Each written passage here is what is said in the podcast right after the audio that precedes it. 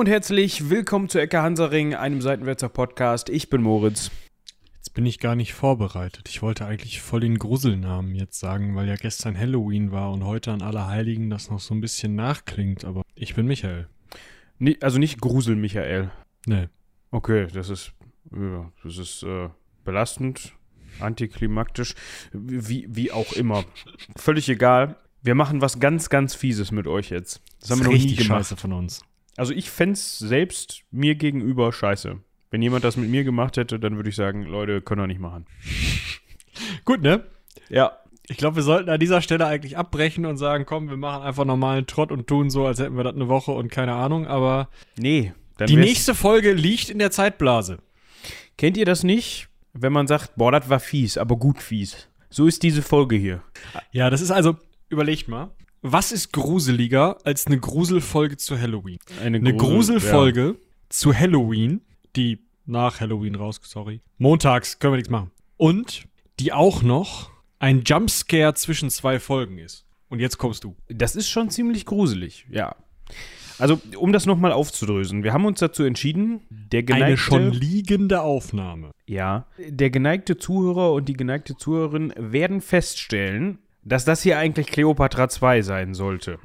Und da haben wir auch schon Sachen gemacht, ne? Weil in Folge 1 steht im Titel Cleopatra und nicht Cleopatra Teil 1. Dementsprechend, ja, entschuldigen wir uns auch dafür schon mal. Das war so ein bisschen dem Clickbait geschuldet, damit ihr da auch alle schön draufklickt und die Folge hört und erst hinterher feststellt, dass es eine Doppelfolge ist.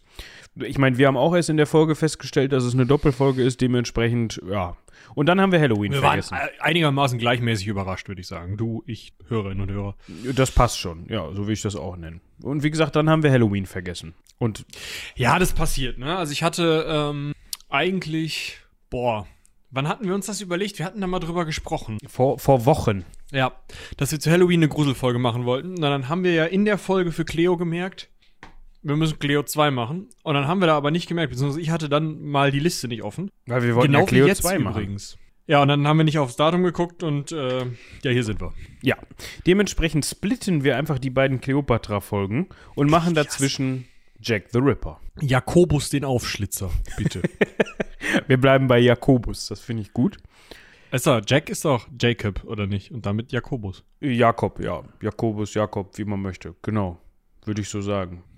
Also, Wir- Wusstest du, dass es äh, in, in London auch mal einen Mörder namens Jack the Stripper gab? ja, das habe ich gelesen. Dazu kommen wir Finde auch gleich ein bisschen noch. lustig. Ja, der gefällt mir besser als Jack the Ripper. Um den soll es gleich gehen. Da gehen wir gleich drauf ein. Wir dröseln das vorher nochmal auf und sagen kurz, entschuldigt uns bitte, dass wir diese Folgen geteilt haben. Gebt uns mal Feedback, wie immer, wie ihr das findet, ob das unmöglich für euch ist, ob ihr, also wir haben ja gehört hier und da, ne, ihr lasst die Folgen gerne so nacheinander durchlaufen. Und wenn dann Cleopatra 1 kommt, dann Jack the Ripper und dann Cleopatra 2, dann ist das so. Ja, und sonst müsst ihr halt einfach ähm, das machen wie Michael. Der hat uns einige E-Mails geschrieben, der hört mit Verzug. Ja, das merkt man dann immer. Übrigens, guter Vorname, Michael. Wirklich guter Vorname. Das haben wir, hat der Erzengel ja auch schon festgestellt, ne? Oh ja. der hört das immer und dann, ich weiß nicht, ob er dann vier Folgen am Stück hört oder so, oder dann an vier Tagen vier Folgen. Und in jeder Folge sagen wir, ja, schreibt uns dazu mal eine E-Mail und dazu mal eine E-Mail und wenn ihr darüber was wisst, schreibt uns auch mal eine E-Mail. Dementsprechend schreibt er uns dann in sehr kurzer Zeit vier E-Mails oder so. Vielen Dank dafür. Ja, wir freuen uns. Ja. Und Robin Aber ich auch. beantworte nicht jede einzelne. Nee, das ist richtig. Robin auch, der leitet die dann immer an uns weiter. Ja. Ich ich möchte übrigens noch sagen, äh, von, von einer anderen Mail, ja, äh, von Eva bin ich, also nicht ähm, Eva, die hier schon mal aufgetreten ist, sondern einer anderen Eva, bin ich äußerst schockiert. Ja, ich mm, wollte gerade die Zeit überbrücken, indem ich die Mail kurz lese, äh, nicht lese, sondern suche. Naja, also das Problem ist, sie interessiert sich nicht für unsere Themen. Ja, gut. Macht es dann überhaupt noch Sinn, dass ich das suche? Ja. Ah, da habe ich die Mail gefunden. Ja, ihr müsst wissen, äh, E-Mail-Postfach quillt aus allen Nähten. Ne? Wenn uns alle eine E-Mail schreibt, dann kommt man da überhaupt nicht mehr nach. Aber auch aus dem Grinsen nicht mehr raus, das muss man auch sagen. Das stimmt. Also die Liefe, die Liefe. Ich weise darauf hin, dass wir wieder zu einer sehr unüblichen Aufnahmezeit aufnehmen. Es ist ein Samstag, wie viele Tage vorher auch, viele Aufnahmetage vorher auch. Aber es ist 19.57 Uhr. Und ich habe gerade einfach mal sechs Stunden Midgard mit Mirko von Steam Team Cross Klönschnack gespielt. Dementsprechend bist du jetzt auch so ein bisschen Pudding im Gehirn. Oh ja. Aber das passt ganz gut zu Jack. Aber bevor wir uns um Jack kümmern, wollten wir zu Eva kommen. Wir schweifen schon wieder ab. Und Eva sagt über den Daumen gebrochen quasi, eigentlich hat sie überhaupt kein Interesse. Weder an Römern, ja, noch an Legionären, verstorbenen Menschen, Theoderichse, Ägyptern oder Ottonenkönige, was hat sie noch geschrieben, und anderen Gesocks aus alten Zeiten. Also anderem Gesocks aus alten Zeiten, sorry. Da waren wir dann erstmal so ein bisschen baff. Sie hört uns trotzdem regelmäßig. Finde ich super. ja. Großartig. Also vielen Dank an Eva. Wenn euch das auch so geht, dass ihr eigentlich uns nur hört, und das ist ja seit Ewigkeiten meine Podcast-Theorie, ja, ich will mich damit nicht selbst in den Himmel loben. Pseudosoziale Bindungen. Wir sollten Robin mal einladen und hier so ein bisschen Soziologie-Podcast machen. Ja, eigentlich nicht, weil damit sägen wir an dem Ast, auf dem wir sitzen. Weil dann fällt denen das allen auf, also unseren ganzen HörerInnen, und dann denken die sich, oh Gott, ich muss aus diesem Moloch raus. Römer interessieren mich gar nicht. Ich Übrigens auch noch eine Folge, die wir machen müssen. Moloch ist ein äh, Gott. Also das. Ich habe mal die Etymologie für Moloch nachgeguckt. Bisschen interessant. Das ist ein Okay. phönizisch-ghanaischer Opferritus. Also ich hatte so ein bisschen gedacht, dass das einfach irgendein Wort ist, was, keine Ahnung, im Mittelalter mal irgendein Loch beschrieben hat, was hinter einem Haus war, wo irgendein Zeug reingeschmissen worden ist. Weißt du, so Abfall oder so. Aber gut, ist spannender, wenn es ein Gott ist. Also, dementsprechend, wo waren wir stehen geblieben? Jetzt bin ich rausgekommen. Ach, Moloch. Ähm, wie hast du das genannt? Pseudosoziale? Nee. Doch, Bindungen? pseudosoziale Bindung. Ich meine schon, dass es so heißt. Ja, also das ist dieses Ding, wenn ihr euch gerne Sachen von einem Influencer, einer Influencerin, einem Content Creator, einer Content Creatorin, Podcaster, wie auch immer ihr das nennen wollt, anguckt und die Person gar nicht in Wirklichkeit kennt, aber trotzdem so eine Art von sozialer Bindung aufbaut, weil ihr so viel von denen gehört habt. Parasozial, vielleicht ja, parasozial. Parasozial ist. Klingt auch ein bisschen besser als Pseudo, weil es ist ja schon eine Art von Bindung. Nur sehr ein, also ja, nicht direkt einseitig, aber also wir haben ja auch Bindung zu unseren Hörern und HörerInnen, äh, Hörern und Hörerinnen, ähm, aber halt keine so direkte wie andersrum. Die haben ja eine Bindung nur zu uns und selten zu den anderen.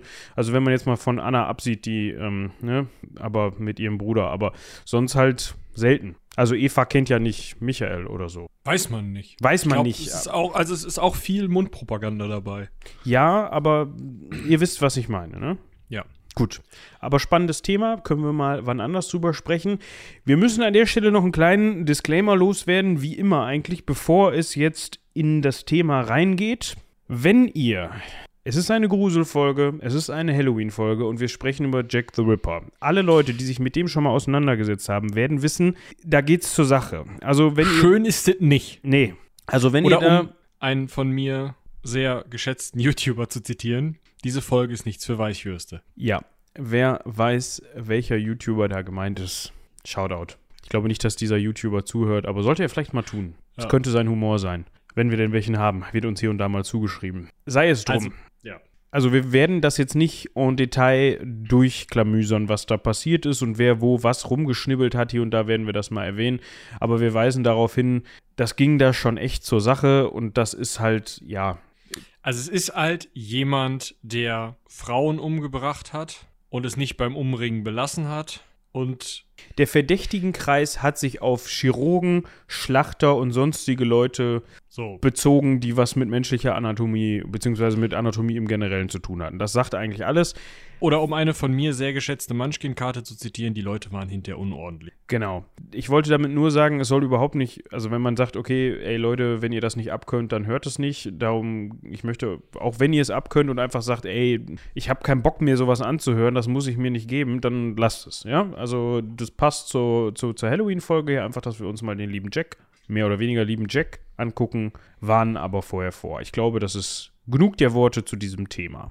Genau. Äh, ich möchte aber vorher noch ein bisschen ausschweifen, weil ich finde, eine Halloween-Folge und Jack the Ripper funktioniert nicht ohne das Setting. Also du möchtest das London des 19. Jahrhunderts ein bisschen, des, des späten 19. Jahrhunderts so ein bisschen beschreiben. Ja, ich möchte, dass ihr die Raben im Tower of London hört, dass ihr gerade den Nebel aufsteigen hört, das Glockengeläut aus der Ferne dumpf im Nebel hallt, dass ähm, vielleicht ein leichter Nieselregen auf die Straßen niedergeht, ein Pferdefuhrwerk hinter euch vorbeizieht und gerade zwei, drei, vier Leute mit Absatzstiefeln äh, oder Absatzschuhen teilweise mit Gehstock vorbeiziehen. Es ist spät in der Nacht, ihr hört das Klingen von Big Ben und es stinkt. Und zwar so richtig. Es stinkt so sehr und das muss ich, also da möchte ich kurz, also das ist jetzt ein Exkurs zum Anfang. Der Exkurs zum Exkurs. Ja. Es handelt sich um ein Ereignis, beziehungsweise eine Zeit, die die Stadt London so sehr geprägt hat, dass sie sie den Sommer des Jahres 1858 The Big Stink genannt hat. Ja, das hatte vor allem damit zu tun, dass es Mitte des 19. Jahrhunderts, vor allem in, also in England selbst, aber natürlich dementsprechend auch in London, zu einer explosionsartigen, zu einem explosionsartigen Bevölkerungswachstum gekommen ist. Ja, das hatte diverse Gründe. Unter anderem gab es eine große Hungersnot in Irland. Das heißt, viele in, ihre, in Irland ansässigen Menschen sind nach England geflüchtet. London hat dann eine dementsprechend große Anziehungskraft.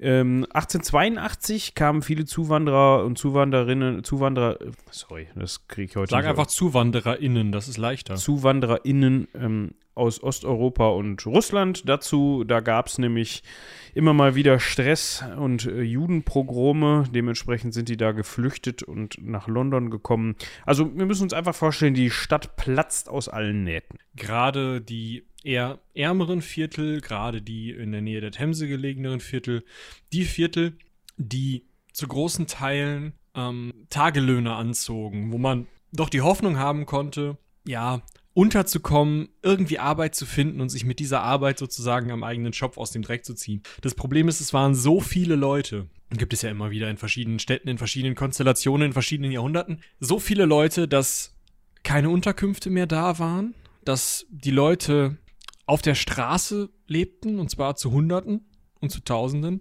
dass sie in sogenannten Common Lodging Houses, also in sogenannten armen oder in armen Unterkünften, teilweise in Pubs gelebt haben. Das, dadurch, dass ja das Tagelöhnertum einfach äh, so verbreitet war, dass es immer Arbeitskräfte gab, hat natürlich nicht jeder und nicht jede jeden Tag Arbeit bekommen. Was heißt, dass die Leute sich natürlich auch anders beholfen haben. Anders behelfen heißt in dem Fall natürlich Verbrechen, Diebstahl, Raub, Mord, was man so gerade machen kann.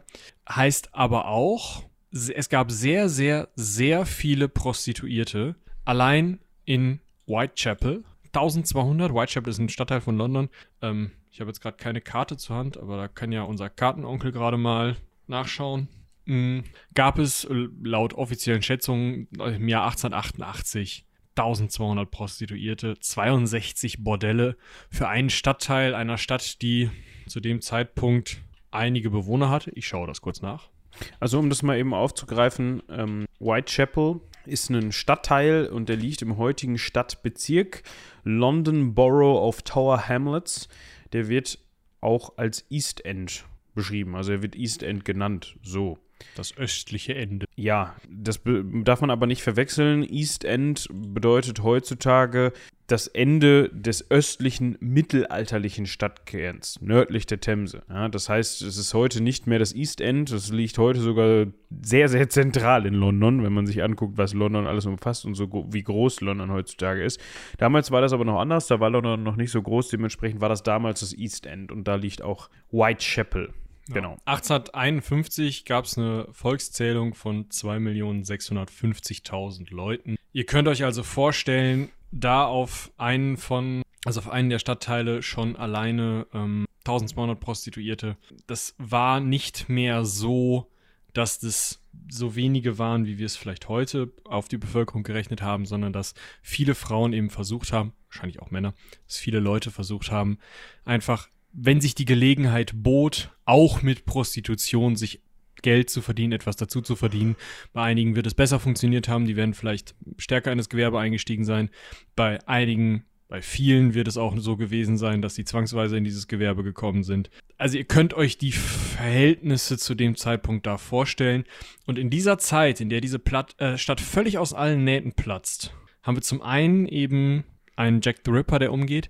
Zum anderen aber auch, um nochmal zu unserem Exkurs zurückzukommen, The Big Stink. Ja, also das Ganze ist halt nicht besonders erquickend, das London der damaligen Zeit. Vor allem nicht, wenn man in entsprechenden Bevölkerungsschichten unterwegs war oder da verkehrt hat oder sich ja selbst zu dieser Bevölkerungsschicht gezählt hat oder gezählt wurde. Ja, also die Reichen in London, die in ihren noblen Stadtbezirken verkehrt haben, die werden da nicht viel von mitbekommen haben. Die werden auch von Jack the Ripper wahrscheinlich weitestgehend aus der Zeitung gehört haben und sich trotzdem gefürchtet haben, des Nächtens irgendwo in London unterwegs zu sein. Denn der gute Jack hatte dann doch ein bisschen Publicity, aber da kommen wir gleich noch zu. Zum Big Stink können wir sagen, es, ist, es war ja nicht alles schlecht. es hat zwar alles gestunken, aber schlecht war es deshalb trotzdem nicht. Man hatte nämlich endlich den Nachttopf abgeschafft. Und der musste dann nicht mehr aus dem, der musste dann nicht mehr defenestriert werden, oder was? Nee, also das Defenestrieren hatte man auch schon lange äh, gelassen. Der interessante Punkt, wenn man es überhaupt im Mittelalter gemacht hat, das ist, mit, ist, mittlerweile auch umstritten, dass ob man das wirklich auf die Straße geschüttet hat oder nicht, wie es in London ähm, vor der Einführung der Toiletten mit Wasserspülung auch häufig der Fall war, ähm, dass man den Nachttopf genommen hat und über den Hof getragen hat und dort halt ins Plumpsklo was ich für wesentlich wahrscheinlicher halte, weil ja, damals waren die Nasen einfach anderes gewöhnt, aber auch da haben sie funktioniert. Und auch da hatte man wahrscheinlich so ein ganz grundlegendes Empfinden für Ekel und abstoßende Dinge. So nämlich. Also, die Nachttöpfe wurden langsam abgelöst, aber die berühmte Londoner Kanalisation war noch nicht so weit.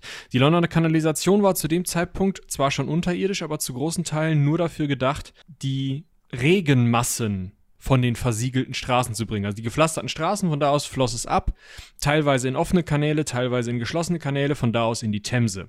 Das ist soweit kein Problem, wenn es Regenwasser ist. Klar, die Themse hat ein Problem durch den Tidenhub, also die ähm, Ebbe und Flut, ähm, wird die Themse zweimal am Tag, für ne, also einen halben Tag lang äh, de facto wird so viel Meerwasser in den Fluss gedrückt, dass die Themse fast zum Stehen kommt. Das ist kein Problem, solange nur Regenwasser in die Themse läuft. Wenn jetzt aber immer mehr Wasserspülungen in Häusern eingebaut werden, Klos mit Wasserspülungen, die mit Wasser die Fäkalien hinunterspülen in die alte Sickergrube vom Plumpsklo. Diese Sickergruben aber nicht schnell genug versickern können, dass sie auch das ganze Wasser, was zum Spülen benutzt wird, noch mit versickern lassen können, und dadurch überlaufen. Dann läuft auf einmal Wasser aus diesen Sickergruben, also die ganze Scheiße, in die für Regenwasser gedachte Kanalisation. Und auch in die Themse. Damit in die Themse. Also Baden ist da genauso wenig wie momentan im Münsteraner Aasee. Auch noch ein bisschen weniger. Ja, und, und man kann ja auch, also man muss ja auch dazu sagen, als es noch keine Kanalisation in London gab, da war Baden in der Themse auch nicht so geil. Und jetzt stelle man sich das mal mit Kanalisation vor. Hashtag unangenehm. Da fällt mir doch gleich eine richtig schöne, genüssliche Story zu ein. Ist keine Story, ist nur so ein Hinweis. Der eine oder die andere werden von euch es mitbekommen haben, dass die in London immer wieder die Feuchttuchproblematik haben. Uh, feuchte Kackpappe. Das zersetzt sich nicht so gut. Genau. Deshalb soll die eigentlich nicht, ja, das kennt man vielleicht, wenn man die benutzt, in die Schüssel, in die Schüssel sondern ja, in den Mülleimer und da muss das extern entsorgt werden. Dediziert entsorgt werden und nicht, wie gesagt, Schüssel mit runterspülen, weil wie normales Toilettenpapier geht das nicht kaputt. In London denkt man sich, wahrscheinlich in vielen anderen Städten auch, aber in London, daher kenne ich es jetzt, daher kommt die Schlagzeile, hat man sich gedacht, ach, wenn ich das einmal mache oder zweimal. Die sechs Kilo feuchtes Toilettenpapier hier. Am Tag. und die ganze Familie, das wird keinem auffallen. Und so denkt der Nachbar und die Nachbarin und die darauf auch und alle anderen, die das Zeug benutzen. Dementsprechend haben die Londoner Stadtwerke, beziehungsweise der Betrieb, der für die Reinigung der Kanalisation zuständig ist, regelmäßig mit riesigen Feuchttücherbergen zu kämpfen, die sie aus der Kanalisation entfernen können. Weil das setzt sich nämlich wie ein Fropf irgendwo fest. Und was gibt es schmackofatzigeres als so ein Berg voll benutzte Toilettenpapier, Feuchttücher, ja, benutzt. Mm. So, ihr könnt euch jetzt vorstellen, was passiert, wenn in irgendeinem Stadtteilchen da mal einmal so ein Korken drin ist aus feuchter Kackpappe und das so aus dem Gully wieder hochkommt. Und jetzt stellt euch das mal eigentlich seit den 1840er Jahren bis ungefähr 1900, als dann diese neue, vernünftige, gut funktionierende, bis heute benutzte Kanalisation in London ähm, wirklich auch voll in Funktion ist. Stellt euch also ungefähr 60 Jahre lang vor, wie die Scheiße auf der Straße schwimmt. Und ganz besonders schlimm war das im Sommer 1858, deswegen nennt man den The Big Stink. Ja. Ich glaube, das war Exkurs genug. Jetzt werden spätestens alle ausgemacht haben, die sich So. auch vor dem nachfolgenden ekeln. Genau. Wir bewegen uns 30 Jahre in die Zukunft. Es riecht immer noch schwierig, aber große Teile der Kanalisation sind schon wieder so weit. Ne? In Also es funktioniert wieder. Trotzdem läuft die Stadt gerade das East End über. An Menschen, Personen. Also nie an Kacke. Also ja, wahrscheinlich auch. Also äh, viele Menschen, viele Kacke, ne? aber nicht so wie damals. Wir kommen aber jetzt so langsam zu, zu Jack. Und in diesem Moloch, um dieses Wort nochmal zu verwenden, ja, wir haben viel, ja, wenn, wenn, es ist immer so, wenn sozial schwache Schichten dicht gedrängt aufeinander sitzen, dann kommt es natürlich, also, ne, also ich will jetzt nicht sagen, will das jetzt nicht zuordnen, wie ja, immer diese sozial schwache Schicht. Wenn sich eine sozial schwache Schicht entwickelt, so kann man es vielleicht besser sagen, und die auch noch aus sehr vielen Menschen besteht, dann ist es oft so, dass es zu sehr gestiegenen Kriminalitätszahlen führt und geführt hat. Und natürlich auch, ja, denen geht es alle nicht so geil. Was das eine Ja. führt zum anderen. Wir haben das ja gerade schon erklärt. Die Leute hatten zu großen Teilen kein Obdach, zu großen Teilen äh, war Mundraub völlig normal. Sie lebten von der Hand in den Mund. Dementsprechend waren es alles, es waren es sehr, sehr harte Bedingungen, unter denen sich auch einfach immer mehr auch sonstige Verbrechen immer stärker entwickelten. Also auch einfach sich Traumata aufbauten, sowohl bei denen, an denen die Verbrechen begangen wurden, als auch bei denen, die danach dann Verbrechen begehen sollten. Und man kennt das ja. It's the circle of life. Ist ein ewiger Kreis im Deutschen. Es ist, ähm, Ja. ne? Also die Leute hatten es halt so scheiße, dass sie im Zweifel ähm, auch dann schnell Probleme bekamen und ähm, ihre Reaktionen nicht mehr im Griff hatten und Dinge ja, wir getan müssen das nicht erklären. Es gab halt einfach sau viele Morde. Ja. Und wir starten mit einem Mord, dem man möglicherweise Jack the Ripper zuordnen kann. Da ist man sich aber noch nicht ganz so sicher. Und zwar sprechen wir von dem Mord an Emma Elizabeth Smith. Ja. Schön, ne? Elizabeth Smith. Elizabeth Smith. Das ist für deutsche Zungen top. Danke, Emma. Richtig, richtig gut. so. Ja, also äh, Emma Elisabeth Schmitz.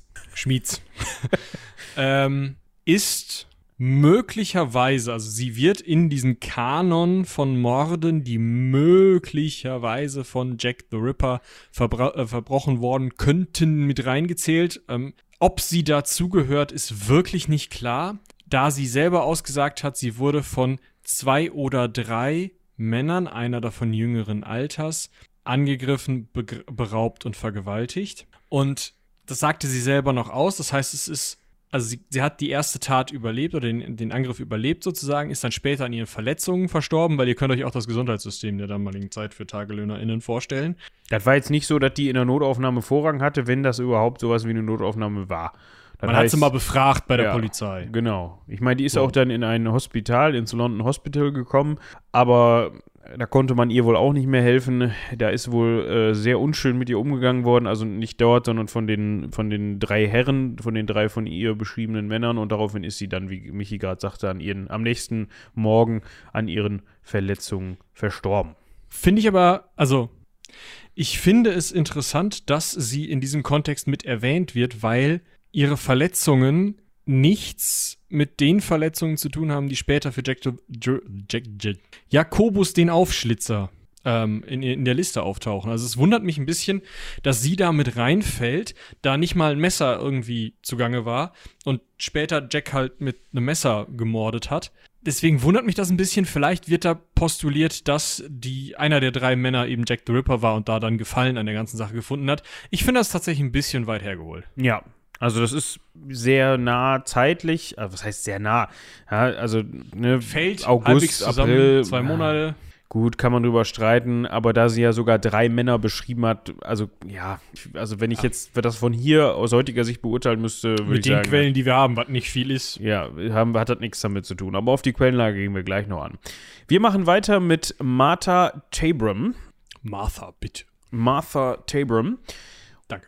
Die wurde am Morgen des 7. August 1888 an einem Treppeneingang oder Treppenaufgang, also an einem Eingang zu einem Haus in George Yard mit 39 Stichen ermordet aufgefunden. So, und diese Stiche haben sich vor allem im Bereich des Rumpfes, also Unterleib, Bauch, aber auch Brüste befunden.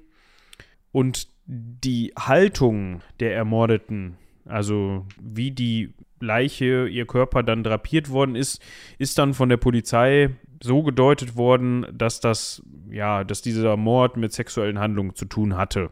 Das konnte aber später von einem Arzt, der dann ähm, sie untersucht hat, ihren Körper untersucht hat, nicht bestätigt werden. Und das ist auch der Grund, warum man das vielleicht schon eher Jack the Ripper zuordnen konnte. Weil ja, also der, der Punkt bei Jack the Ripper ist, es ist nicht hundertprozentig klar, ob er seine Opfer vergewaltigt hat, beziehungsweise ob er irgendwie in eine Richtung von sexuellen Handlungen im weitesten Sinne im Zusammenhang mit diesem Mord, dem jeweiligen Mord, was gemacht hat. Wenn man dieser These aber folgt, also wir müssen immer wieder dazu sagen, es ist das 19. Jahrhundert, wir haben keine richtige Kriminaltechnik, wir haben keinerlei also die Aufzeichnungen, die wir haben und die paar Beweisstücke, die noch da sind, erlauben keine Analyse, wie man es heute machen würde. Ja, also dementsprechend wissen wir solche Sachen einfach nicht.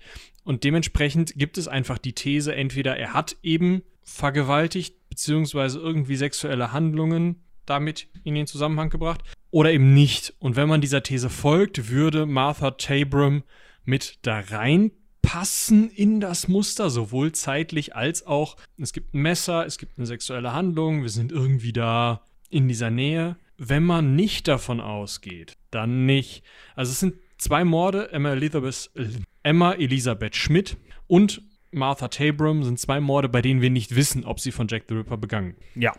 Und jetzt kommen wir zu den kanonischen fünf. Ja, das sind fünf Morde und da ist man sich ziemlich sicher, dass all diese Morde mit Jack the Ripper zu tun haben, beziehungsweise dass Jack the Ripper für diese Morde verantwortlich ist. Wo dieser Name herkommt und wie man das zuordnen kann, dazu kommen wir gleich. Der erste Mord ist begangen worden an Mary Ann Nichols in der Bucks Row. Also die ist in der Bucks Row in Whitechapel tot aufgefunden worden. Und zwar schätzt man, äh, nee, sie ist aufgefunden worden gegen 3.40 Uhr nachts.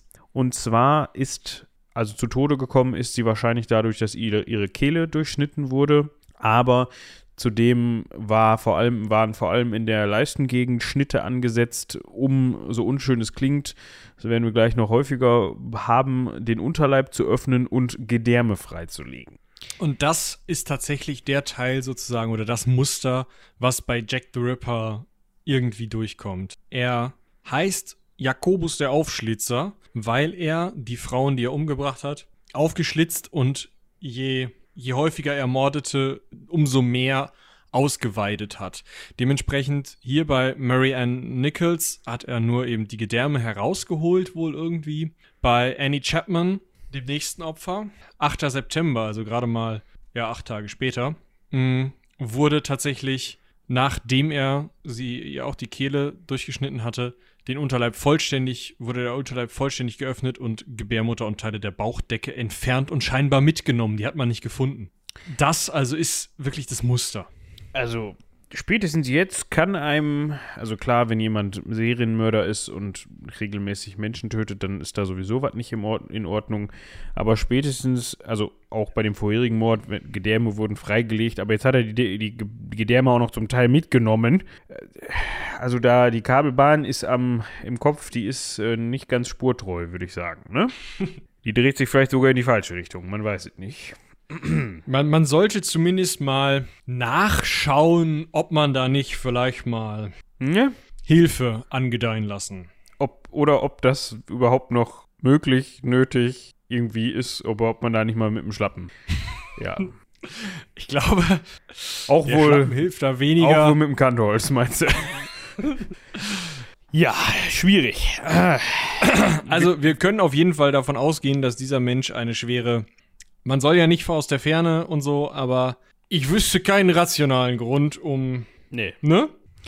Kommen wir zu Elizabeth Stride. Ja. Und 30. September, da hat er sich Zeit gelassen, der Mann. Ja, da ist fast ein Monat vergangen. Zu Bei der Mann, man weiß es auch. Ja, da kommen wir auch gleich noch drauf zu sprechen. Man weiß es nicht. Also kommen wir zu Elizabeth, Elizabeth Stride und Elizabeth. Catherine Edowies. Ein Double-Event. Genau. Dum, dum. Zwischen diesen Morden haben tats tatsächlich schätzungsweise nur 44 Minuten gelegen. Das ist auch so geil, ne? Wenn so ein Thema wie Jack the Ripper, weißt du, es gibt so, so Themen, so Papst Formosus. Ja, finden so ein paar Leute randständig interessant. Leute wie Moritz und ich lachen darüber. Ihr vielleicht auch, sonst würdet ihr uns nicht hören. Da weiß man so, ja, pff, irgendwie so ein paar Tage später ist er wieder aus dem Tiber gezogen worden. Hm, weiß ich nicht. Bei Jack the Ripper rechnen die anhand von Fundzeiten, die irgend so Streifen-Bobby mal in seinen Blog gehustet hat, 1888, die Zeit aus, die zwischen zwei Morden liegt und wahrscheinlich noch das Gewicht der verschiedenen äh, Getöteten ohne Innereien oder so. Mhm. Also, wie besessen solchen, ähm, ja, so, solchen, solchen Morden oder solchen besonders bekannten Leuten hinterher geforscht wird, wo ich auch als Historiker sagen muss, ist mir ehrlich gesagt ziemlich egal, ob das eine Dreiviertelstunde oder eine ganze Stunde war. Ja. Finde ich schon krass. Ja, aber gut, das sind halt dann die Aufzeichnungen, die gemacht worden sind. Im Ja, Endeffekt den glaube ich doch nicht uneingeschränkt. Das sind historische Quellen. Das ist genauso Mumpins im Zweifel wie äh, so, ein- so ein, wie hieß der jetzt noch? So ein, so ein, hier von letzte Woche. ja, ihr Leibarzt da, Kleopatras Leibarzt oder wer? Ja, oder halt die Leute, die dann 150 Jahre später darüber geschrieben haben. Der Punkt ist, ja, im Zweifel waren diese Polizisten dabei, aber im Zweifel haben die auch einfach zwei Wochen später in der Zeitung gelesen oder zwei Wochen vorher in der Zeitung gelesen, hier Jack the Ripper und dann kommen die an dem Ort an und sagen, uh, da muss ich aber alles ganz genau aufschreiben. Schreib, schreib, schreib, schreib, schreib, schreib, schreib, schreib, schreib. Kacke, da fehlt mir eine Zahl. Ah, 44 Minuten. Ja, weiß ich nicht. Also ich hänge mich jetzt ehrlich gesagt weniger an diesen 44 Minuten auf. Das ist halt das, was wir wissen oder das, was überliefert worden ist, ob, wie du schon sagst, ob es jetzt 44 Minuten, 62 Minuten oder anderthalb Stunden waren. Auf jeden Fall, was wir wissen. Ist ja auch den Opfern egal. Es ist den Opfern völlig egal. Wir haben in einer Nacht zwei Morde, was für Jack the Ripper bisher sehr untypisch war. Was ebenfalls falls sehr untypisch war, bei dem ersten Mord, und das könnte auch der Grund sein, warum wir zwei Morde haben, ist er anscheinend nicht fertig geworden. Wenn er es denn war. Das heißt, Catherine Eddowes ist zwar verstümmelt, also ihr Leichnam war ähnlich verstümmelt, wie wir das schon zum Beispiel von Annie Chapman kennen. Ja, also die, äh, das war der zweite Mord. Also das sind jetzt drei und vier. Aber, äh, warte, jetzt müssen wir mal eben hier gucken. Nee, Moment, andersrum. Da habe ich mich vertan. Nicht Catherine Eddowes, sondern Elizabeth Stride ist zwar die Kehle durchtrennt worden, aber sie war nicht weiter verstümmelt, so wie wir das von den beiden vorangegangenen Morden kennen. Und es gibt Quellen, die sagen, dass Jack the Ripper dabei gestört worden ist. Also dann, er hat den Mord begangen wurde dann gestört, sodass er nicht mehr dann sein blutiges Handwerk fortsetzen konnte. Und deswegen hat er dann eben 44 Minuten später ein Opfer gesucht und gefunden in Form von Catherine Eddowes, bei dem er das machen konnte. Bei ihr fehlte nämlich, also da konnte man dann die typische Verstümmelung erkennen, bei ihr fehlte dann nämlich aus dem geöffneten Unterleib die halbe Gebärmutter und die linke Niere. Äh, was? Ja, Merkt euch das mit der Niere. Wir brauchen die. also jetzt wegen Organhandel und oder was? Nein, weil mit einem kommen wir später zu. Ja. Wir müssen ja hier so ein bisschen Spannungsbogen. Das ist die Horrorfolge hier. Merkt euch das mit der Niere. Wir werden sie wiedersehen. Dum, dum, dum. Ja, so ist das leider. Zumindest anteilig. Ja, so, das Ganze hat stattgefunden, also dieser Doppelmord hat stattgefunden am 30. September 1888 und am 9. November, also, äh, mal grad Gott, der September 30 Tage oder 31? Januar, Februar, März, April, Mai, Juni, Juli, August, Könnt ihr äh, diese 30 Tage. Fingerknöchel hören? Ja, ja, genau. Neun Tage später, am 9. November 1888, wurde um 10, circa um 10.45 Uhr die Leiche von Mary Jane Kellys gefunden. Hier haben wir aber auch eine Besonderheit. Ja, Drinnen. ja, nicht irgendwo auf der Straße, im Hinterhof, in einer dunklen Ecke, sondern tatsächlich in Zimmer Nummer 13, Miller's Court in der Dorset Street. Das liegt wahrscheinlich daran, so behauptet man zumindest, dass durch die Störung beim Mord an Elizabeth, Elizabeth Stride während des Doppelereignisses, des Double Events, ähm, wahrscheinlich Jack sich, ja, versichern wollte, dass er da jetzt nicht mehr angegriffen wird und dementsprechend sich dann jemanden gesucht hat, der zum einen jünger war, aber wichtiger wahrscheinlich, der eben drinnen war. Trotzdem gibt es Forschungsmeinungen, wobei ich da glaube auch, also die Forschung zu Jack the Ripper wird nur in Teilen von seriösen ForscherInnen betrieben und in großen Teilen auch von Leuten, die gerne Quellen durchlesen und sich dann was da rein fantasieren oder die auf möglichst skandalträchtige Art und Weise versuchen, das ähm, Jack the Ripper noch mit heute lebenden Menschen in Verbindung zu bringen oder andere Sachen oder mit irgendwelchen möglichst prominenten Leuten und auch damals schon wurde da viel rumgeraten. Dementsprechend wenn wir jetzt davon reden, dass ForscherInnen zum Beispiel sich nicht ganz sicher sind, ob dieser Mord an Mary Jane Kelly jetzt von Jack the Ripper verbracht, also äh, ob sie von Jack the Ripper umgebracht wurde oder nicht, äh, kann ich aus meiner Perspektive nicht sagen, ob das eine seriöse Forschung ist, die dagegen spricht, die dafür spricht, wie auch immer. Es ist scheinbar in einer Jack the Ripper-affinen Öffentlichkeit umstritten, wobei es da eben auch wirklich abwegige Theorien gibt, die da trotzdem noch diskutiert werden, weil sie so schön schaurig sind. Ja, was vielleicht so ein bisschen dafür spricht, dass diese Theorien dann aufkommen nach dieser Geschichte mit, da gehen wir gleich noch kurz genauer darauf ein, mit Mary Jane Kellys, ist dann eine Bürgerwehr gegründet worden, weil den Londonern und Londonerinnen wohl anscheinend die Bemühungen der Polizei ja nicht durchschlagend genug waren. War das nicht sogar schon da? Ja, die Bürgerwehr ist schon ah, davor okay, okay. gegründet worden. Dementsprechend hat er vielleicht auch einfach Angst vor der Bürgerwehr gehabt. Kann auch sein, aber dann hört auch die Mordserie nach Mary Jane Kellys auf. Das ist halt auch merkwürdig. Also entweder endet sie mit Catherine Eddowes nach diesem Double-Event und vielleicht hat er da schon gedacht, ah, kacke, fast erwischt worden. Hör ich mal lieber auf. Oder nach Mary Jane Kellys hat er sich gedacht, nee, drinnen war irgendwie nicht meins. Hör ich mal lieber auf. Ja, man weiß es nicht. Oder also es gibt halt auch die Theorien, dass er halt Öck gesagt hat, dass er aus irgendwelchen Gründen inhaftiert wurde, dass er aus irgendwelchen Gründen in eine psychiatrische Anstalt eingewiesen wurde. Wir müssen bedenken, wir sind am Anfang des 19. Jahrhunderts. Da gibt es noch Leute, die rumlaufen und Leute mit Hab, Hab mich Liebjacken in große, äh, kleine Krankenhäuser mit Ende. großen Gartensperren.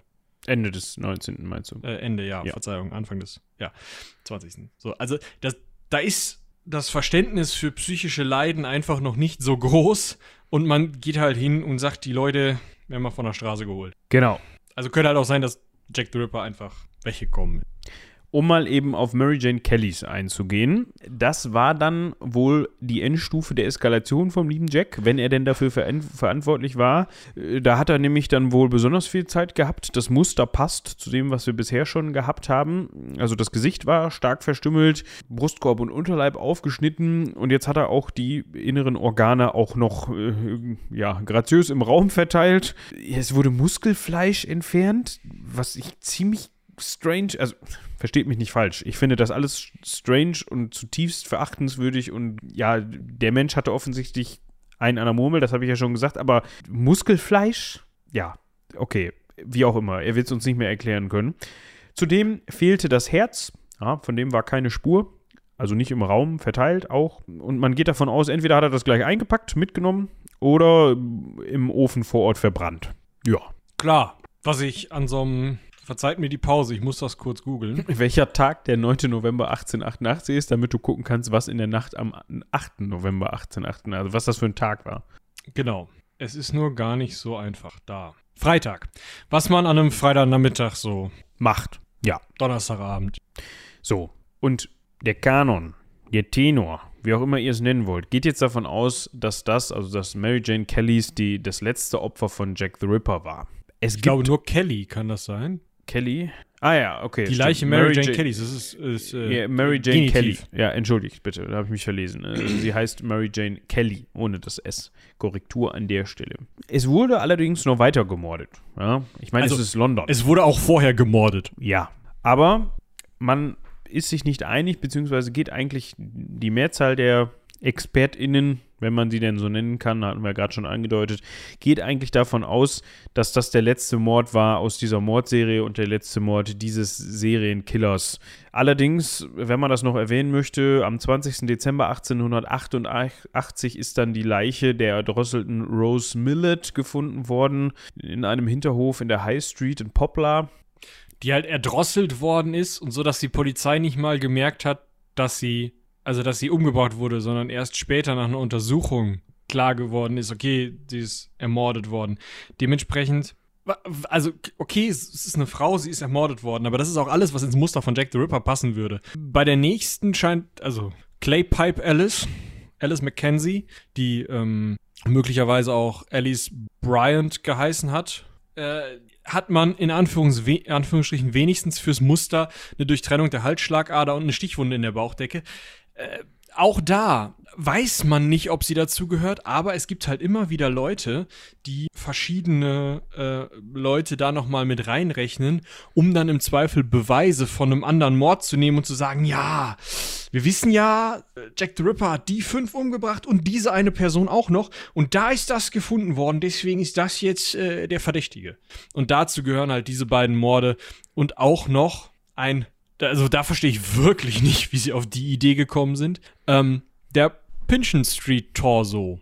Ja, also hattest du gerade erwähnt, dass das Claypipe Alice am 7. Juli 1889 gefunden wurde. Also ja, nee, hatte ich nie erwähnt. Also mehr als ein halbes Jahr später als Rose Millet, die ja auch schon schwierig dem zuzurechnen ist, ja, und 9. November, wenn man Mary Jane Kelly mitnehmen möchte, 9. November 1888 und 17. Juli 1889.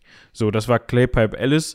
Der Pinchin Street Torso wurde am 10. September 1889 gefunden. Nochmal später. Ja. Also eigentlich ein Jahr nach dem letzten Jack the Ripper Mord im Kanon. Und dieser Torso war halt eben Torso. Keine Beine, keine Arme, keine Rübe.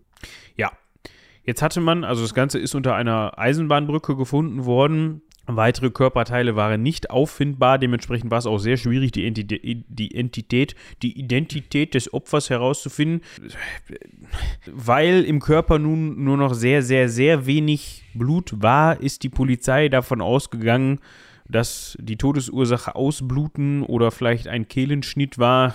Äh, ja, ich weiß jetzt nicht, wie das ist, wenn man einem den Kopf, die Arme und die Beine abtrennt. Da läuft auch was bei raus. Ja, ob das so, weiße no shit Sherlock.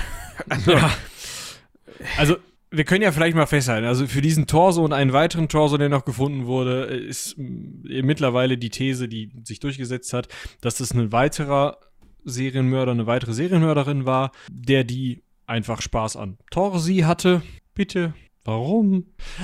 Aber also fällt halt auch irgendwie nicht so richtig darunter, aber man hat halt auch hier wieder Leute, die sagen, nee, das ist aber einer. Und man hat halt auch immer, und das ist auch für die nächsten Morde, ich weiß gar nicht, ob wir die jetzt noch alle wirklich. Nee, das müssen wir jetzt nicht alles in allem aufschlüsseln. Klein ausfummeln müssen. Äh, auf jeden Fall, da hat man eben auch in der damaligen Presse gerne mal gesagt: Ja, Jack the Ripper ist wieder da. Schuhu, schuhu, kaufen Sie das neue Blatt nur 50 Pence. Ja. Und dementsprechend kommen diese Morde halt immer mal wieder auch in heutiger Forschung oder in Anführungsstrichen Forschung vor. Davon gibt es sogar ein Mord, äh, ist in New York City, in Manhattan gefunden worden. Da hat man gesagt, okay, die könnte auch von Jack the Ripper umgebracht worden sein. Das würde erklären, warum Jacks Morde auf einmal aufhören. Der ist dann halt nach, äh, nach Amerika rüber. Allerdings wurden dieser Frau keine Organe entfernt. Also es ist irgendwie, man kann davon ausgehen, dass diese vier, vielleicht fünf, die zum Kanon gehören, dass das wirklich Morde von einer Person waren. Und bei allem anderen muss man sich, glaube ich, wirklich fragen, ist das nicht einfach nur, nur in Anführungsstrichen, ein weiterer Mord, der zu der Zeit einfach passiert. Und es Oder stand halt auch, ja genau, erfundene Morde. Ah, okay. Was ich jetzt sagen wollte, es stand halt auch lang und breit in der Zeitung, weil wie du gerade mhm. schon sagtest, die ganzen Gazetten halt geschrieben haben, ey, Jack the Ripper hat wieder zugeschlagen, hier, ne, wie lest das neue Blatt. So, und da stand es halt drin und für alle ersichtlich auch beschrieben, wie mit den ja, geschädigten Personen, also getöteten Personen, geschädigt ist eine Nummer zu klein, umgegangen worden ist. Dementsprechend, man kennt es, Trittbrettfahrer, Nachfahr äh, Nachfahrer, TrittbrettfahrerInnen äh, und NachahmerInnen, so. Ja, es gab halt auch genug möglichst kleinschrittige Erzählungen darüber, weil natürlich jeder Kleinscheiß dann auseinandergezupft wird und teilweise auch noch Sachen erfunden werden. Dementsprechend gibt es dann vielleicht auch NachahmerInnen von erfundenen Morden und ein erfundener Mord, die Fairy Faye, die Märchenfee. Das war das Pseudonym einer Leiche, die möglicherweise 1807, Ende 1887 gefunden wurde. Angeblich mit einem Pflock im Unterleib. Was das jetzt wieder mit Jack the Ripper zu tun hat, bitte keine Ahnung. Aber man hat bis heute keine Akten von ihr gefunden, sondern die ist einfach nur aufgebauscht worden, einfach nur erzählt worden. Also wir müssen halt auch wieder da bedenken. Nicht nur sind die heutigen Forschungen anteilig unzuverlässig. Nicht nur sind die damaligen Ermittlungen und die damaligen Akten anteilig unzuverlässig. Wir haben auch noch eine Presseöffentlichkeit, die sehr unzuverlässig sein kann, weil sie im Zweifel die größtmögliche Schlagzeile schreiben möchte und sich so an die Fakten hält wie die Zeitung mit den großen Buchstaben. Oder noch weniger. Weniger, hätte ich jetzt mal so aus dem Bauch rausgesagt. Aber gut. Wir können noch mal eben was zu den Ermittlungen sagen, die da getätigt worden sind. Da hatten wir gerade schon angeschnitten, dass es da auch eine Bürgerwehr gab, ne, eine Bürgerpolizei, die sich da nannte Whitechapel Vigilance äh, Komitee. Die hat dann ja Patrouillen aufgestellt, hat Privatver Privatvermittler. Warum mein Hobby? Heute habe ich es. Privatermittler. Guten Tag, ich würde gerne, ich würde gerne einen Mord vermitteln. Ich bin Ah ja? Privatvermittler. Hm, Wie zahlen Sie denn? Ja, sowas nennt sich heute äh, Darknet. Ja. Es gab Petitionen an die Regierung, ja, damit diese, dieses Komitee eben dann von der Polizei die Ermittlungsstände mitgeteilt bekommt, also alle Informationen und so weiter und so fort. Die Polizei selbst hat angeblich, also die haben natürlich erstmal den Tat, also alle Personen, die irgendwie in umliegenden Häusern gewohnt haben, zu den Tatorten haben sie dann befragt. Das waren wohl weit über 2000 Personen. 300 davon wurden mit dem Mord in Verbindung gebracht und 80 wurden verhaftet. Also ihr könnt schon ungefähr sehen, die Ermittlungsarbeit war da eher so Holzhammer-Methode. Das ist nicht mit heutigen Methoden zu vergleichen. Es war so. Schönen guten Tag. Wohnen Sie in London? Ja. Ja. Kommen Sie sofort mit. genau. Besitzen Sie ein Messer? Atmen Sie. genau. Also, war schwierig. Ich hatte ja auch eben schon gesagt, ganz am Anfang, dass man dann sein Augenmerk zunächst auf die Überprüfung von Schlachtern, Chirurgen und Ärzten gelegt hat.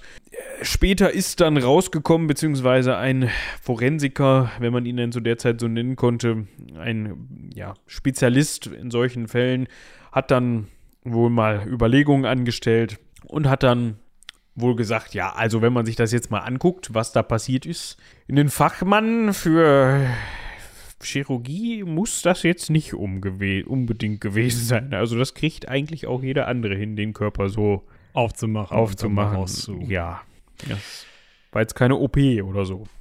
Es gibt noch ein mh, Indiz, das äh, vielleicht interessant ist, vielleicht aber auch interessant ist, denn man hat vor einer Wand ein Stück von der Schürze von Catherine Eddowes. Das ist eine aus diesem Double-Event und zwar die zweite aus diesem Double-Event. Deren Schürze hat man gefunden und in der Nähe dieser Schürze hat man ein Graffito an der Wand gefunden. Das ist der Singular von Graffiti. Also Graffitis gibt's nicht. Nee, Das sind dann Graffiti ja. Und ein Graffito. Ja, wo- wollte Ja. ich nur noch mal darauf hinweisen. Finde ich Ja, interessant. genau. Also äh, die, da hat nach unterschiedlichen Aussagen gestanden Das ist jetzt schwierig. Gut zuhören. The Jews, wobei das J-U-W-E-S geschrieben ist, was auch noch Teil einer Diskussion war. The Jews are the men that will not be blamed for nothing.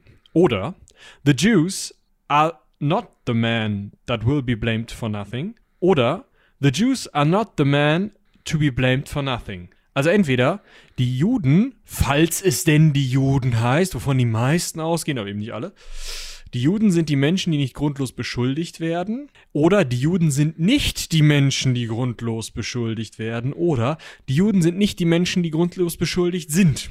Je nachdem, was da jetzt wirklich gestanden hat und ob Jack the Ripper mit der ganzen Veranstaltung überhaupt irgendwas zu tun hatte und wie diese Schürze dahin gekommen ist und ob nicht einfach tags vorher irgendwer dieses Graffito an die Wand geschmiert hat, um äh, einem dort ansässigen, wir haben ja gerade gehört, aus äh, den osteuropäischen Ländern sind viele Menschen jüdischen Glaubens nach London gekommen, einfach weil sie dort verfolgt wurden und haben dann dementsprechend in London Geschäfte aufgemacht. Wenn jetzt also jemand da äh, Kunde bei jemandem äh, jüdischen Glaubens war und sich äh, verarscht gefühlt hat, hat er im Zweifel an die Wand geschmiert, die sind alle doof, halt ein bisschen anders formuliert. Wenn er dann noch Jews, J-U-W-E-S schreibt, dann hält das ja, also die Wahrscheinlichkeit ist nicht besonders hoch, dass der Rest autografisch so super korrekt war oder er sich da große Gedanken drüber gemacht hat.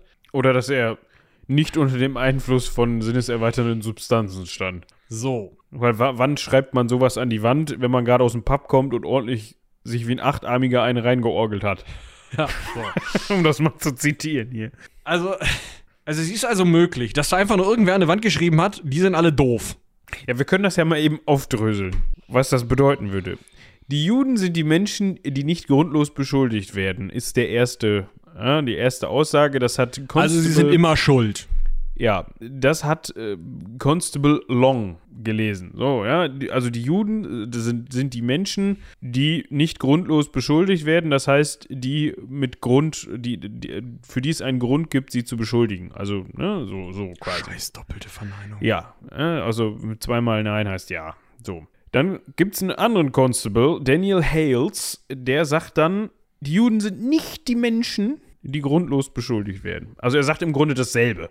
Ja, also dass die Juden nicht die Menschen sind, die grundlos beschuldigt werden, also sind die Juden die Menschen, die beschuldigt werden. Also die, ein, wo, die es sich verdient haben, dass es einen Grund gibt, sie zu beschuldigen. So, ja, das ist schwierig. Ne? Und dann haben wir noch die von äh, Stadtvermesser William Foster, sicherlich, der sagt, die Juden sind nicht die Menschen, die grundlos beschuldigt sind. Es sagt im Grunde auch genau dasselbe. Ne? Also die Juden sind nicht die Menschen, die grundlos beschuldigt sind. Die Juden, die, ja, es sagt genau dasselbe. Auf jeden Fall hat man sich daran ganz schön aufgehängt. Der Witz bei der Sache ist, wir wissen nicht, ob Jack the Ripper das geschrieben hat. Und wenn er das geschrieben hat, entweder hat er das geschrieben, um Juden als Schuldige darzustellen und damit die, den Verdacht auf die falsche Pferde, äh, Pferde, Fährte zu locken. Oder er hat es geschrieben, weil er selber jüdischen Glaubens ist und das irgendwie, weiß ich nicht, als sowas darstellt. Also wenn du denkst, was ich denke, was du denkst.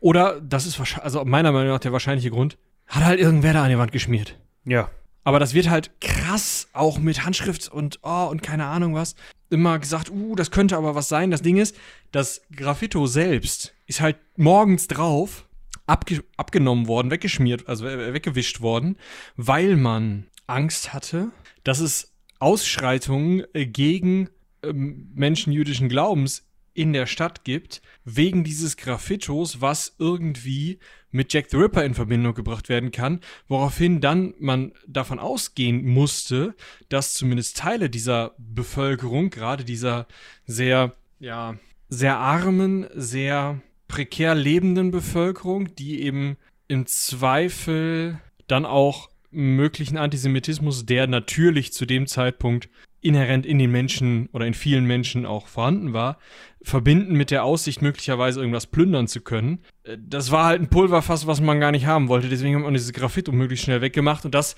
sorgt natürlich dafür, dass immer mehr über dieses Graffito geredet wird. Und es geht dann so weit, dass man sagt, ja, der hat Juice geschrieben. also J-U-W-E-S. Das ist ein, eine Allegorie, also eine, ähm, oder aus einer Allegorie, aus einer, ja, ähm, aus einem Bildnis, einem, ne, ne, von Freimaurern, also aus so einem so Bildtext-Moped, von Freimaurern. Und das heißt, Achtung, Jack the Ripper hat für Freimaurer Organe gesammelt oder so. Ja.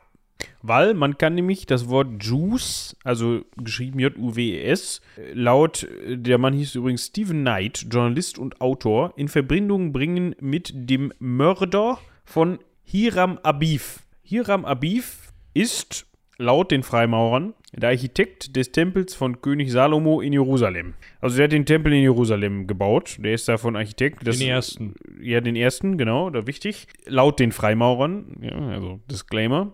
Und dieser äh, Mörder hieß Jubela, Jubelo und Jubelum. Laut den Freimaurern. Wir wollen hier jetzt gar nicht so sehr in Laut, freimaurerische... laut, also Moment. Laut dem, was Stephen Knight über die Freimaurer sagt. Ja, das Also müssen wir wir sind jetzt mal hier wirklich im. Verschwörungshokuspokus. Das, man müsste sich jetzt mal mit äh, jemandem unterhalten, der Freimaurer... Lassen wir es lieber.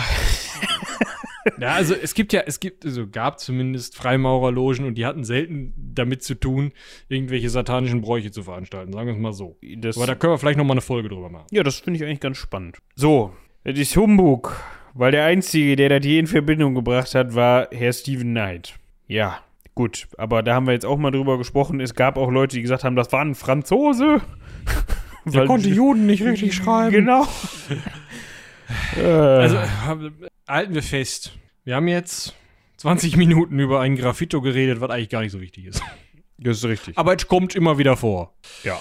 Äh, jetzt ist man also auf jeden Fall irgendwann äh, innerhalb der Ermittlungsbehörden, die Ermittlungsbehörden übrigens, ähm, um das kurz zusammenzufassen nochmal, ähm, die Ermittlungsbehörden bzw. die ermittelnden Personen wechselten ähm, häufiger, Ab und an. eigentlich andauernd. Äh, oder diese Ermittlungsbehörden, wo das halt einfach immer weiter nach oben durchgereicht wurde, ne? so von der örtlichen Polizeistation weiter nach oben zur London Police und so weiter. Die haben irgendwann die Idee gehabt, ey, warte mal, lass doch mal einen Chirurgen fragen, was diese ganzen Fälle so zusammenbringt. Und der hat dann gesagt, ja, Mein Name ist Bond. Thomas Bond. Und er hat gesagt, alle fünf Morde, also die kanonischen fünf, wurden von der gleichen Person begangen. In den ersten vier Fällen schien die Kehle von links nach rechts durchgeschnitten worden zu sein. Im letzten Fall ist sie wegen der tiefergehenden Verstümmelung unmöglich, es ist wegen der tiefergehenden Verstümmelung unmöglich, eine Aussage darüber zu treffen, in welche Richtung der tödliche Schnitt geführt wurde. Aber es wurden an der Wand arterielle Blutspritzer gefunden, die sich in der Nähe der Stelle befanden, an der der Frau der Kopf, äh, an der der Kopf der Frau gelegen haben muss. Michael, es ist noch nicht so spät.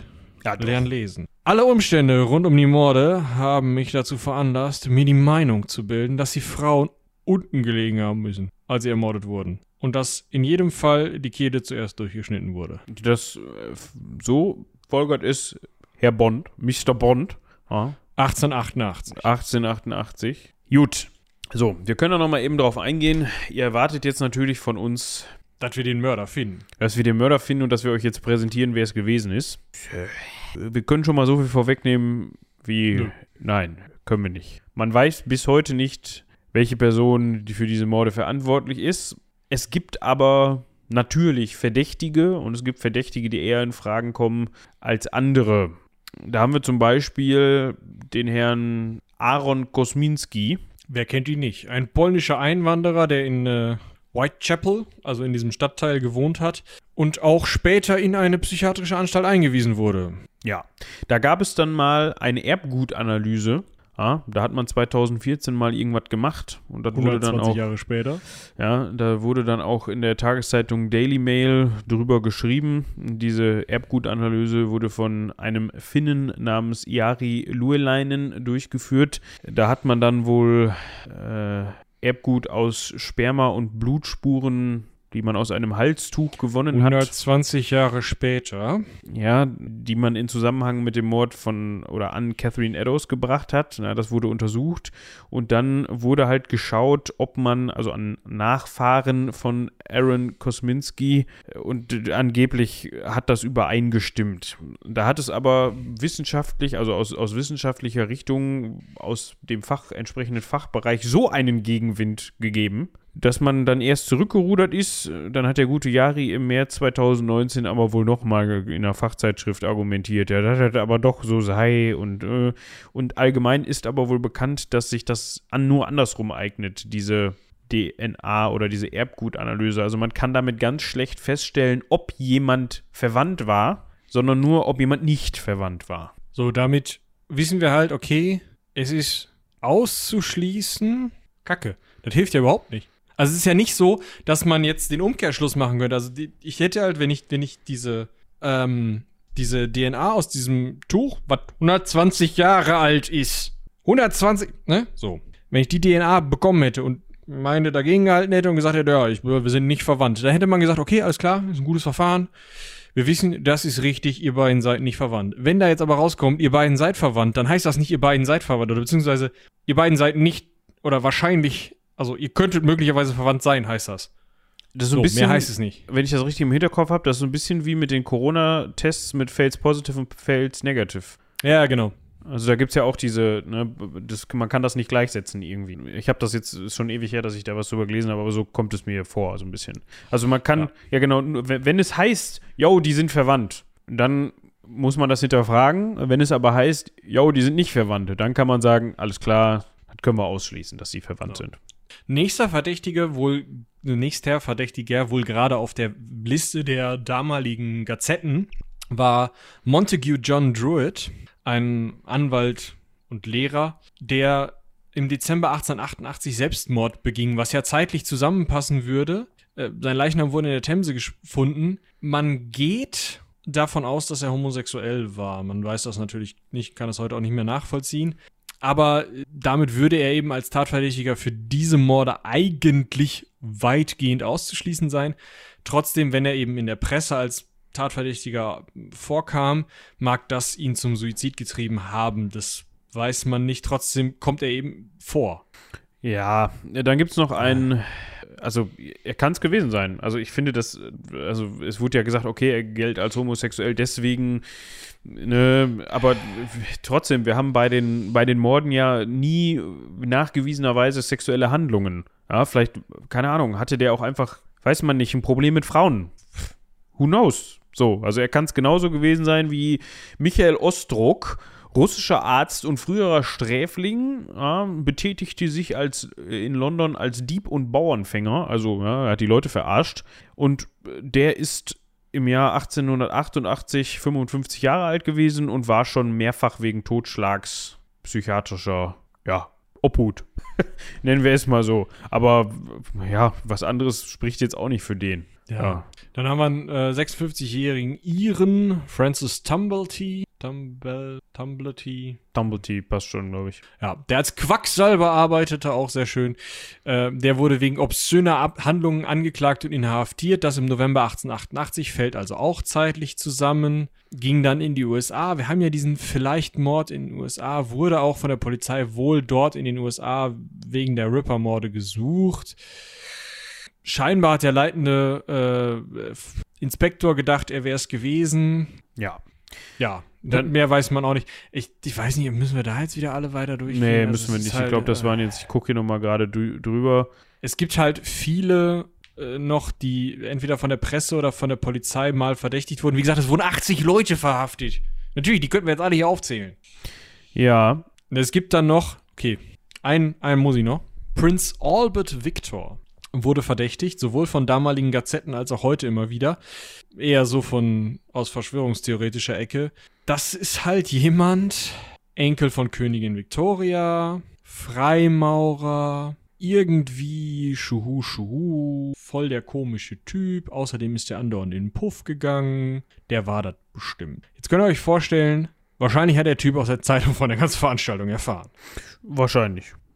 Dann wollten wir noch mal eben kurz darauf eingehen, dass man sich gar nicht so hundertprozentig sicher sein kann, dass das ein Jack war, der die Morde begangen hat.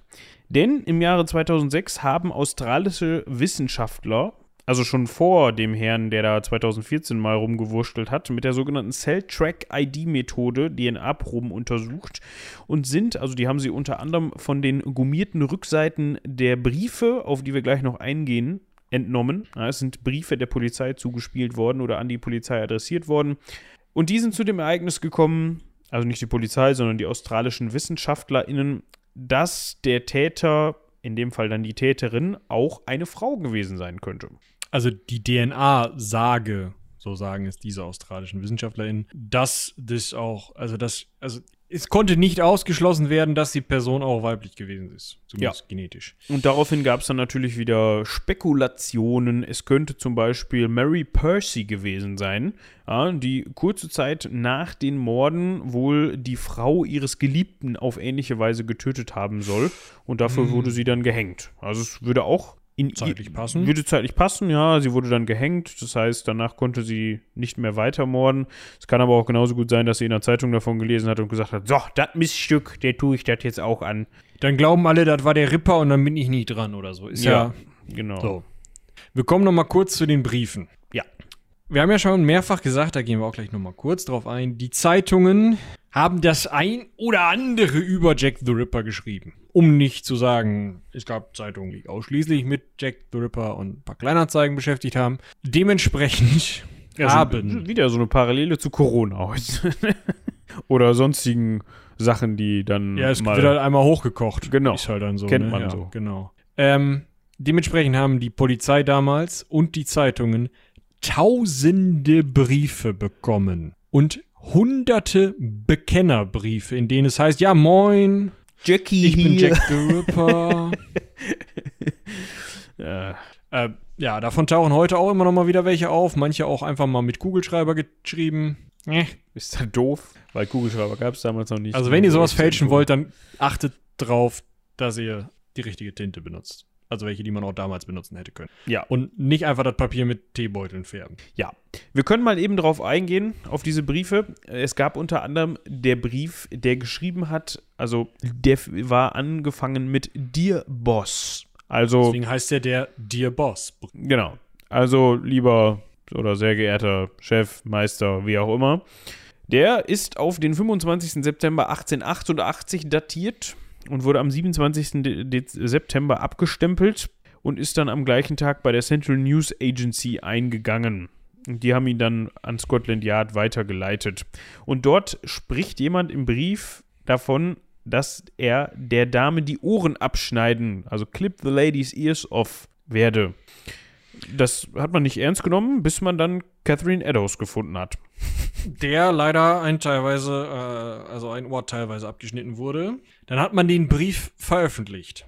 Das war so klug jetzt nicht, weil man hoffte zwar, jemand würde die Handschrift erkennen, was aber daraus äh, funktionierte oder was resultierte, was daraus resultierte war, zum ersten, die Leute haben Jack the Ripper ab da Jack the Ripper genannt, weil Jack the Ripper sich selbst in diesem Brief Jack the Ripper genannt hat, falls er denn wirklich Jack the Ripper war und nicht irgendein so Dulli, der diesen Brief geschrieben hat. Das zweite Pro Problem an der Sache ist, jetzt haben halt Leute diesen Stil dieses Briefes nachgeahmt und gedacht, ja, jetzt kann ich hier meinen Beginnerbrief daraus machen. Da freuen sich bestimmt alle.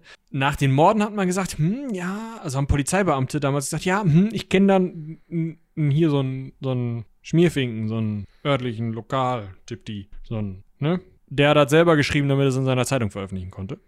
Das wurde auch über den zweiten Brief gesagt. Ähm, es ist in der also sei vom selben äh, Brief, äh, selben Schreiberling äh, wie der Dear Boss Brief, sei die Saucy Jack, also unverschämter Bube, unverschämter Jack äh, Postkarte, die auch wieder am 1. Oktober 1888 bei der Central News Agency einging und ähm, die angekündigt hat, dass Elizabeth Stride und Catherine Eddowes beide umgebracht würden. Nicht mit Namen, sondern einfach nur als Double Event this time. Deswegen nennt man diese, diesen Doppelmord auch Double Event.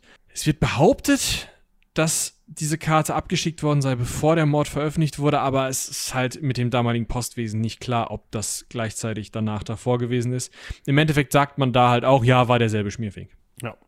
Dann gibt es noch den From Hell Brief, Nachdem übrigens auch eine Grafik-Novel über den, äh, Graphic Novel über den äh, Jack the Ripper benannt ist, die allerdings auch schwierigen Theorien vor. Das ist halt Belletristik. Ja, man nennt ihn auch den Lusk-Brief. Das liegt daran, dass er bei George Lusk einging und der war eben ja, angestellt oder Mitglied vom Whitechapel Vigilance Committee, also ja, diese Bürgerwehr, von der wir schon mal gesprochen haben. Am 16. Oktober 1888 ging der ein und dort, wir haben eben gesagt, die Niere Behaltet die Niere im Hinterkopf. Diesem Brief lag wohl eine kleine Schachtel bei und dort lag in Ethylalkohol konserviert eine Niere.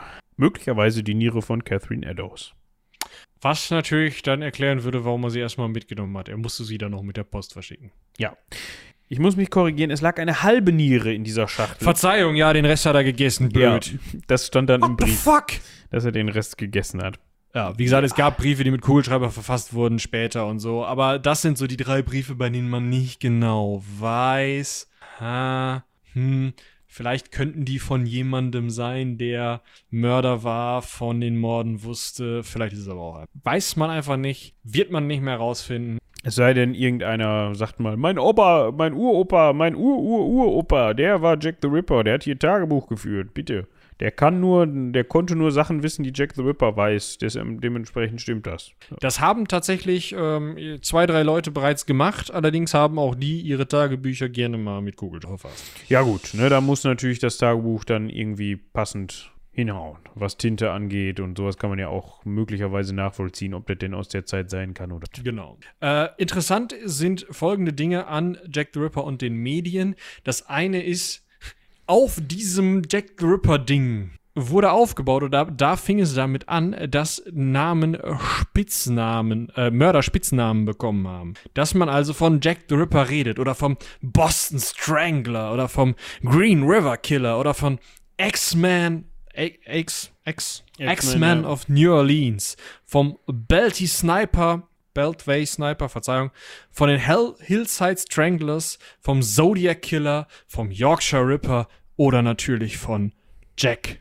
the Stripper. Der ist schön. Der ist zwar ein schlechter Film. Ja. Jack the Stripper. Sorry.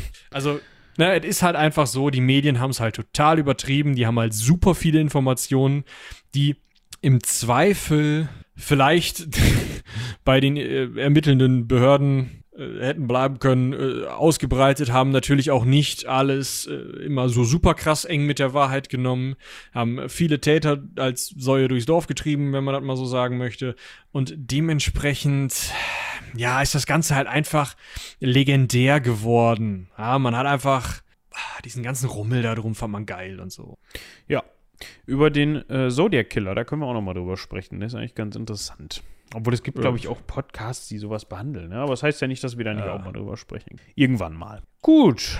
Ja, äh, es gibt massenhaft Musikfilme, was ihr haben wollt von Jack the Ripper. Jetzt auch ein Podcast von der Ecke Hansaring. Ja. Okay, einen Film muss ich tatsächlich noch schauen. Jack the Ripper, der Dirnenmörder von London, von 1976 mit Klaus Kinski. Ich habe Angst. Du, das hört sich eigentlich gut an, ne? Ah. Klaus Kinski ist auch nochmal so jemand, über den man mal sprechen könnte, aber auch das wird eine sehr unangenehme Folge, weil der ja nicht nur in, in Interviews unangenehm war, sondern halt Ja. seine Kinder misshandelt hat. Ah, okay.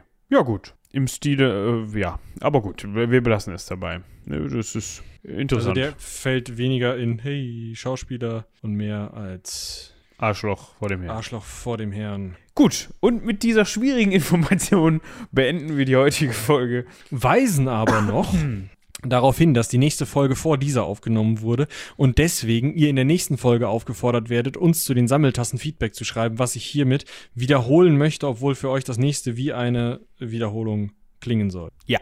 Na? Also, alles, was wir da in der nächsten Folge besprechen, das habt ihr hier jetzt im Zweifel schon mal gehört. Also, nee, nicht ganz, aber ihr wisst, was wir meinen. Oder? Versteht man das? Ich habe keine Ahnung. Habt im Aber- Hinterkopf, dass die Folge eine Folge alt ist.